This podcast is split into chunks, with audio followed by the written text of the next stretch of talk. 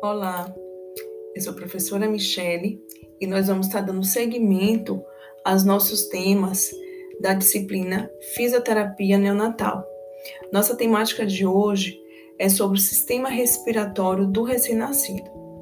Então, poucos segundos após o parto do nosso recém-nascido, ele terá que iniciar o processo respiratório.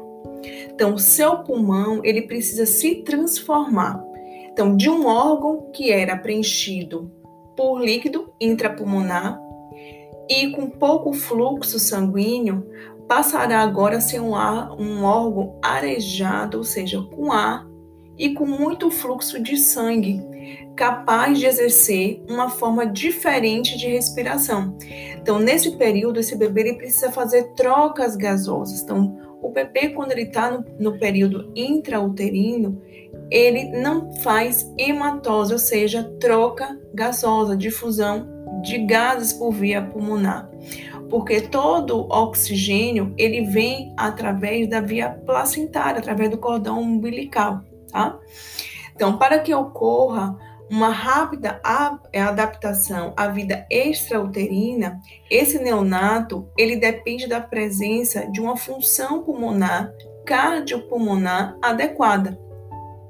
Pode-se perceber então que sinais e sintomas de dificuldade respiratória, elas são manifestações comuns, né? Que esse recém-nascido, ele sofre após o parto, sendo um desafio para nós profissionais que atuamos em unidades neonatais.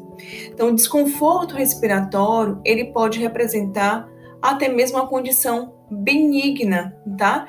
Que seria o que? Um retardo que esse bebê está tendo de se adaptar à nova fase é, cardiorrespiratória. Ou então pode ser um primeiro sinal de uma infecção grave e até mesmo letal, tá? Então, sendo de extrema importância que o profissional que está lidando com aquele neonato, ele reconheça e ele consiga ter instrumentos de uma avaliação precoce tá? Para aquele bebê que está acometido por aquele desconforto respiratório.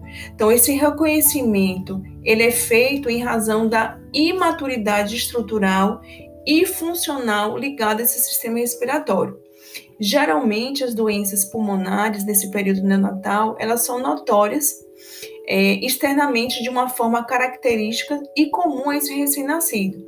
Então, esse conhecimento e interpretação desses sinais, eles devem ser feitos por um profissional tá?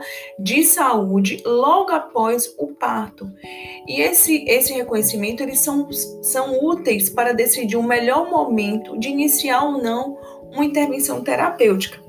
Então, esses sinais e sintomas, eles acabam definindo os problemas respiratórios, tá? Que são observados e inspecionados através da avaliação física desse recém-nascido. Como, por exemplo, esse bebê cursar o aumento do trabalho respiratório, fazendo uso de musculatura acessória, tá? É, tentando compensar esse desconforto respiratório. É, com o bebê prematuro, que é aquele bebê que nasce abaixo de 37 semanas, tá? Ele tá um pouco mais vulnerável a esses problemas de saúde, tá?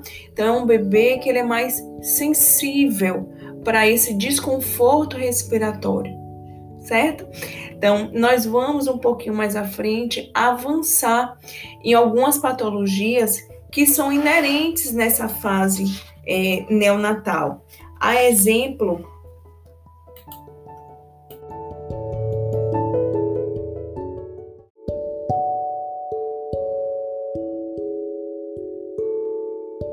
da apneia da prematuridade, da taquipneia transitória do recém-nascido, a síndrome do desconforto respiratório, a displasia broncopulmonar, a aspiração de mercúrio e a hipertensão pulmonar do recém-nascido. Então, são afecções que podem ocorrer nessa fase neonatal e que esse bebê ele demonstra através do desconforto respiratório precoce.